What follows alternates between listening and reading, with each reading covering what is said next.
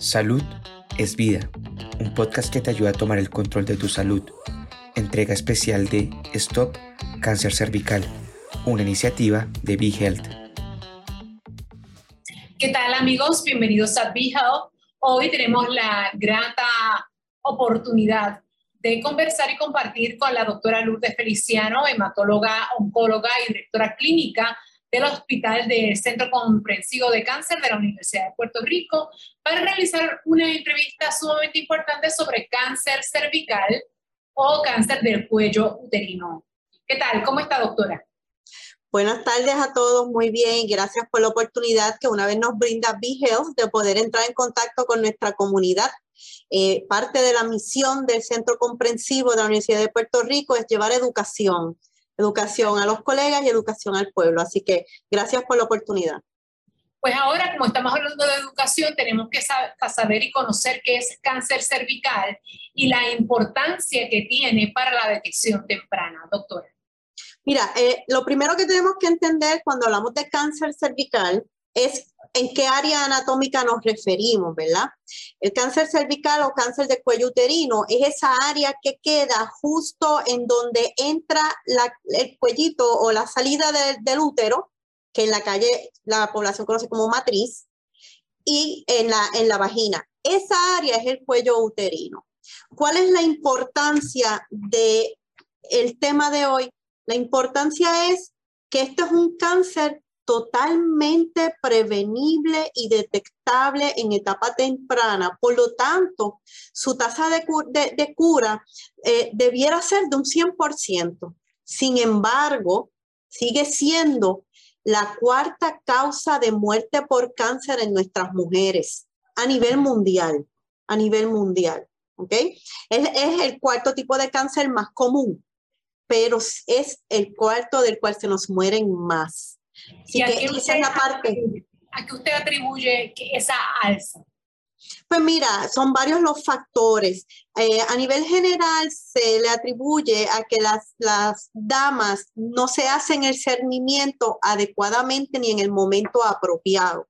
Las recomendaciones son que para toda mujer que eh, entre en actividad sexual activa, ya a partir de los 21 años empieza a tener un cernimiento en cuanto al cáncer cervical. El otro factor que tenemos en la comunidad es eh, la presencia del virus de papiloma humano. Eh, sabemos que este virus, y cuando hablamos de este virus hablamos de una gran familia, no es un solo tipo, hay más de 100 tipos diferentes del virus de papiloma humano. Lo que sucede es que hay 15 específicamente que están asociados a desarrollar cáncer en alguna parte del cuerpo, como está el recto, eh, en la garganta y el, de cervix o cuello uterino. Eh, pero es bien importante que este virus está presente en la comunidad y que tenemos que velar por si lo tenemos o no presente porque se trata. Es un virus que se trata y que entonces podemos darle un seguimiento más cercano a nuestras pacientes, ¿verdad? En, donde lo encontremos. A estas alturas, ¿verdad? De la vida, como uno dice, es a veces un poco difícil entender cómo es posible que las mujeres no acudan a hacerse esa prueba de cernimiento. Eh, quizás falta de conocimiento o es miedo a hacerse una prueba que es prácticamente eh, dolora es una combinación, ¿verdad? Este, sabemos que eh, debido también al acceso, el acceso es, es un factor bien importante, la parte socioeconómica. Es, algo que se repite, es un factor de riesgo que se repite a nivel mundial, ¿verdad? Mientras más bajo el nivel económico, menos acceso tanto al servicio médico como a la educación eh, de los pacientes para que puedan entender en la importancia de, esa, de ese examen médico, ¿verdad? La importancia de conocer del virus de papiloma humano para que podamos prevenirlo. ¿Cómo lo podemos prevenir? Pues lo podemos prevenir con, con eh, maneras seguras de tener eh, relaciones sexuales y lo podemos prevenir hoy día con una vacuna que está indicada tanto para niñas como para niños, porque acuérdense que hablamos de que el, virus del papiloma humano eh, es uno de los causales más importantes. De hecho, eh, alrededor del 70% de los casos de cáncer de cervix o cuello uterino son a consecuencia del virus de papiloma humano. Así que si nosotros enfocamos nuestra lucha contra este virus específicamente, ya vamos a eliminar el 70% de estos tumores. Claro, por supuesto, y, los padres, ¿verdad? Que tengan niñas y niños, eh, pues sepan que esa vacuna está accesible y que la mayoría de los planes la cubren. Y es bien importante eh, enseñarle a los, a los niños, sentarnos a hablar con nuestros jóvenes de la importancia de la vacuna y de la importancia de tomar las medidas necesarias de a la hora de tener, ¿verdad? Lo que llamamos en la educación sexo seguro. E, es un complemento, es un complemento de ambas cosas, porque no porque tengo la vacuna, entonces puedo hacer lo que yo quiera sin tomar precauciones. Es que la vacuna me va a ayudar a que al yo tomar las precauciones, pues me pueda defender contra el virus. Correcto. Vamos a hablar un poquito, doctora, sobre las pruebas de cernimiento. ¿Qué es lo que se hace en una prueba de cernimiento? En la prueba de cernimiento es el famoso Papa Nicolau, que en la comunidad oímos por Pap smear. Esa es una pruebita que se hace con una manera de describirlo, es como si fuera un, palito de los que usamos para limpiar el oído, un Q-tip largo, que se entra a través del espéculo, que es un aparato que utilizamos para eh, tener acceso a través de la vagina, se llega hasta el área del cervix y se, se hace como, como un barrido, se pasa por el área para capturar células de ese tejido esas células se retiran y ya entonces a nivel de un microscopio, un patólogo las evalúa y describe si están en normal desarrollo, si hay algún tipo de alteración y si tiene o no presencia del virus de papiloma. ¿Es por etapas? El virus. Eh, cuando, cuando, por ejemplo, se hace la prueba y vamos a suponer que se encuentra algo sospechoso. Ok se le dice a la persona que es por etapas, está en etapa 1, etapa 2, etapa 3. En el caso del, cáncer cervical, cuando encontramos algo tempranito, lo que nosotros eh, eh, patológicamente eh, clasificamos CIN, Usualmente eso es algo contenido totalmente local y su tratamiento es totalmente local, la mayoría de las veces con lo que se llama una colposcopía, que es donde tú, el, ginecólogo entra y saca ese cantito que está enfermo. Y lo resuelve, ¿verdad? Eso es, esa es, si lo encontramos temprano, esa es la solución al problema. Según sigue envolviendo áreas del cervix, ¿verdad? Donde va penetrando más capas de, de ese músculo que es el, el endometrio, entonces, que ya lo clasificamos desde estadio 1 hasta estadio 4, siendo 1 el más localizado y 4 lo que generalmente conocemos por ahí como metastásico. Dependiendo de esas estadios, esos estadios es que entonces determinamos el tratamiento más conveniente para nuestros pacientes, que es, es, eh, eh, multifactorial o, o multidisciplinario, ¿verdad? No es una sola terapia, aquí tenemos que evaluar siempre el rol de la cirugía, el rol de la radioterapia, eh, el rol de la, en algunos pacientes de la quimioterapia y hoy día que estamos en la era de las inmunoterapias, ya hablamos de las inmunoterapias en, en todos los espacios, ¿verdad? Eh, todos los diagnósticos. Hoy día sabemos que la inmunoterapia tiene un rol bien importante en el cáncer de cervix. Eh, para hablar un poquito sobre eso y para que la gente tenga perspectiva quizá futura, sobre esta situación, ¿qué rol desempeña? La, la inmunoterapia específicamente. Sí, pues mira, para entender el rol, primero tenemos que entender lo que hace este virus en el tejido de, del cuello de uterino, ¿verdad? Y es que ese virus entra y provoca una reacción, desencadena una tormenta dentro de ese tejido donde llegan células inflamatorias y lo destruyen. ¿Qué hace la inmunoterapia o cuál es el rol de la inmunoterapia? La inmunoterapia va a venir a suprimir ese sistema que se ha desencadenado descontroladamente. Al suprimirlo, entonces puede evitar daño más allá del que ya se haya causado. Hay dos maneras de recibir beneficio de la inmunoterapia.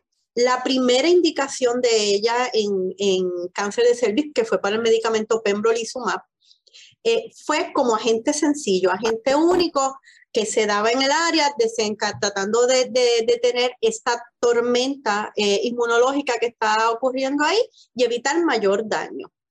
En estos momentos ya sabemos a través de otros estudios que se han hecho que la combinación de estos agentes, como es el pembrolizumab con la quimioterapia convencional, es mucho más efectiva porque puede incluso llevar a remisión total de las lesiones sin necesidad de cirugía. Y sabemos que son unas cirugías, estas cirugías son unas cirugías bien traumáticas para la dama. Así que estamos en una era de, aprender mucho. Para nosotros los, los, médicos, los científicos, es una era maravillosa porque estamos aprendiendo muchísimo eh, y podemos dirigir, dirigir nuestro tratamiento de acuerdo a cada uno de, de, nosotros. Ya no hay dos personas con el mismo diagnóstico y el mismo tratamiento. Exacto con relación a los tratamientos, cuando ya hay un diagnóstico, tenemos pues digamos un diagnóstico positivo, aparte de lo que usted ha señalado, que es una gran alternativa, ¿qué tratamiento regular eh, tiene que ser sometida la persona con cáncer cervical? Ok, si estamos hablando de estadios tempranos, como el estadio 1, 2 y hasta el estadio 3, tratamos siempre de resolver con cirugía. Esa siempre va a ser nuestra alternativa por elección. Eh, es una cirugía que suelen hacer ciertos especialistas que tenemos aquí dentro de la ginecología, que son los famosos oncólogos ginecólogos o ginonco, como los definimos, ¿verdad? Eh, cuando la lesión está muy extensa y, y, tal vez la cirugía sería demasiado grande, pues entonces combinamos el uso de la radioterapia con quimioterapia a baja dosis para entonces hacerla recoger o hacer la, enfermedad más pequeña y que eventualmente sí podamos hacer la cirugía convencional que ya habíamos eh, hablado y resolver el problema por completo. Hay varios tipos de cirugía y eso también es bien importante que nuestras damas lo sepan, porque muchas de ellas evitan ir al ginecólogo pensando en que van a ir, las van a operar y yo no voy a poder tener hijos. Eso no es así. Hoy día no es así. Mientras más temprano tú vayas, si encontramos el problema, más localizada va a poder ser tu cirugía y tú vas a poder mantener la capacidad de, fertilidad, que pues obviamente para, para muchas de nosotras eh, eh, es muy importante. Hoy día no tenemos que sacar necesariamente la matriz completa, podemos sacar una parte y todavía dejar eh, área suficiente para poder eh, concebir. Pero esa oportunidad la vas a tener mientras más temprano tú lo encuentres y para tú encontrarlo temprano tienes que empezar a examinarte temprano. Doctora, eso me lleva a recordar, por ejemplo, la cirugía que se hizo la actriz Angelina Jolie, que se retiró todos sus órganos, incluso eh, los senos, porque ya venía de algo heredado, ¿no? Pero eh, al usted hablar de estas otras opciones, ¿cómo queda entonces esa cirugía? Lo que pasa es que, interesante, bien interesante, lo que hizo Angelina Jolie, que consta con mi respeto, eh, porque fue una mujer muy valiente y sobre todo un ejemplo para el resto de las mujeres, fue tomando en consideración que ella era positiva a un gen que hoy día conocemos y que llamamos BRCA, que realmente es BRCA, 1 y 2, pero le llamamos BRCA porque es más fácil. Sabemos hoy día que las pacientes que tienen presencia de este gen en su sistema están aumentadas a un riesgo por encima de la población de desarrollar cáncer de seno y cáncer de ovario. Y la recomendación en estos casos es precisamente recurrir a estas situaciones. Poca gente sabe que la mamá de Angelina Jolie murió de cáncer de ovario, de ahí era la preocupación de Angelina. ¿Verdad? Y ella tomó unas medidas eh, adicionales este, para asegurar su, eh, su salud, pero recordemos que antes de eso fue mamá dos veces. Exacto. ella, tuvo, ella tuvo sus propios hijos y después adoptó cuatro más, creo que fueron, este, pero ella tiene dos hijos naturales que, que ¿verdad? Eh, que ella procreó y después fue que se hizo la cirugía que, tiene su rol en una paciente con un historial familiar de primera línea como el que tenía Angelina y con la presencia de SG. Que cada persona es individual, ¿verdad? Tenemos que recargar con eso, que todo paciente es distinto. Y es bien importante que usted tome en consideración eso. Con relación a las visitas a nuestro obstetra, al ginecólogo, para poder hacer nuestras pruebas de cernimiento y tratar de evitar estas enfermedades, siempre debe ser anual. La evaluación debe ser anual con el ginecólogo, no necesariamente el Papa Nicolau y la prueba del papiloma humano eh, viral, ¿verdad? Eh, la recomendación es que si tú te estás haciendo eh, ambas, el Papa Nicolau y la prueba del virus, te la puedes hacer cada tres años si tú tienen bien actualizados en lo que son las guías recomendadas. Eh, la Asociación eh, Internacional de Ginecología recomienda precisamente a partir de los 21 años el Papa Nicolau con la prueba del virus cada tres años. Si no estamos haciendo la prueba del virus, pues entonces el Papa Nicolau cada cinco años, siempre y cuando sean negativas.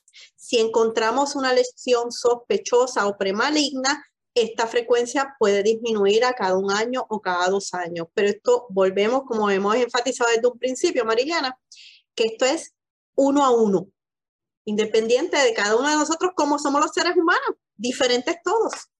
¿Tiene mayor eh, preocupación para ustedes el hecho de que una persona tenga alguna enfermedad sexual y la prevalencia para contraer quizás cáncer eh, uterino sea mayor? Definitivamente asociado directamente a la presencia de enfermedades sexuales transmisibles. Estoy hablando, por ejemplo, de, herpes, HIV. Sí, sí, los pacientes HIV sobre todo, las damas con, con HIV tienen una incidencia mayor que el resto de la población porque estamos hablando de inmunocompromiso. ¿ok? Tienen sus defensas disminuidas y entonces pues no tienen estas propiedades de, de autorreparación que tiene nuestro sistema. Finalmente, quisiera que le lanzara un llamamiento a aquellas mujeres que todavía no se han hecho ningún tipo de prueba como esta de detección temprana en medio de la pandemia, porque tienen miedo de ir precisamente a, los, a sus doctores o sus doctores están cerrados y por telemedicina que están pues chequeándolas, pero realmente no hay un laboratorio invasivo para poder realizarle la prueba de detección temprana. Mira, la llamada es a que busquen a su médico. La realidad es que sí, estamos haciendo telemedicina, pero hay cosas que no se pueden hacer por telemedicina.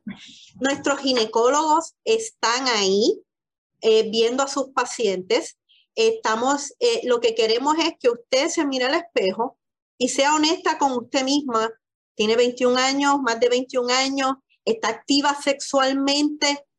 Si tiene o no factores de riesgo, eso lo puede conversar con su médico busque a su profesional más cercano, llama y pida una cita, todos están disponibles. Usted, eh, esto es algo cubierto por todos los planes médicos. Aprovecho para dejar saber que a través del Centro de Investigación del Centro Comprensivo de Cáncer hay un programa para pacientes que no tienen ningún tipo de plan médico en donde les costea su prueba de Papa Nicolás. Así que ya próximamente estaremos conversando nuevamente con el Centro Comprensivo de Cáncer y gracias por su labor. Un placer. Salgamos a hacernos la prueba para que cada vez esté más bajito en la escala de muertes por cáncer. No queremos perder ni una dama más por cáncer de cervix. Muchas gracias. Bueno amigos, nos espero más adelante en otras noticias de Pijao. ¿Te gustó el contenido? Recuerda que puedes seguirnos en tus redes sociales favoritas. Búscanos como BeHealthPR y no te pierdas nuestras actualizaciones.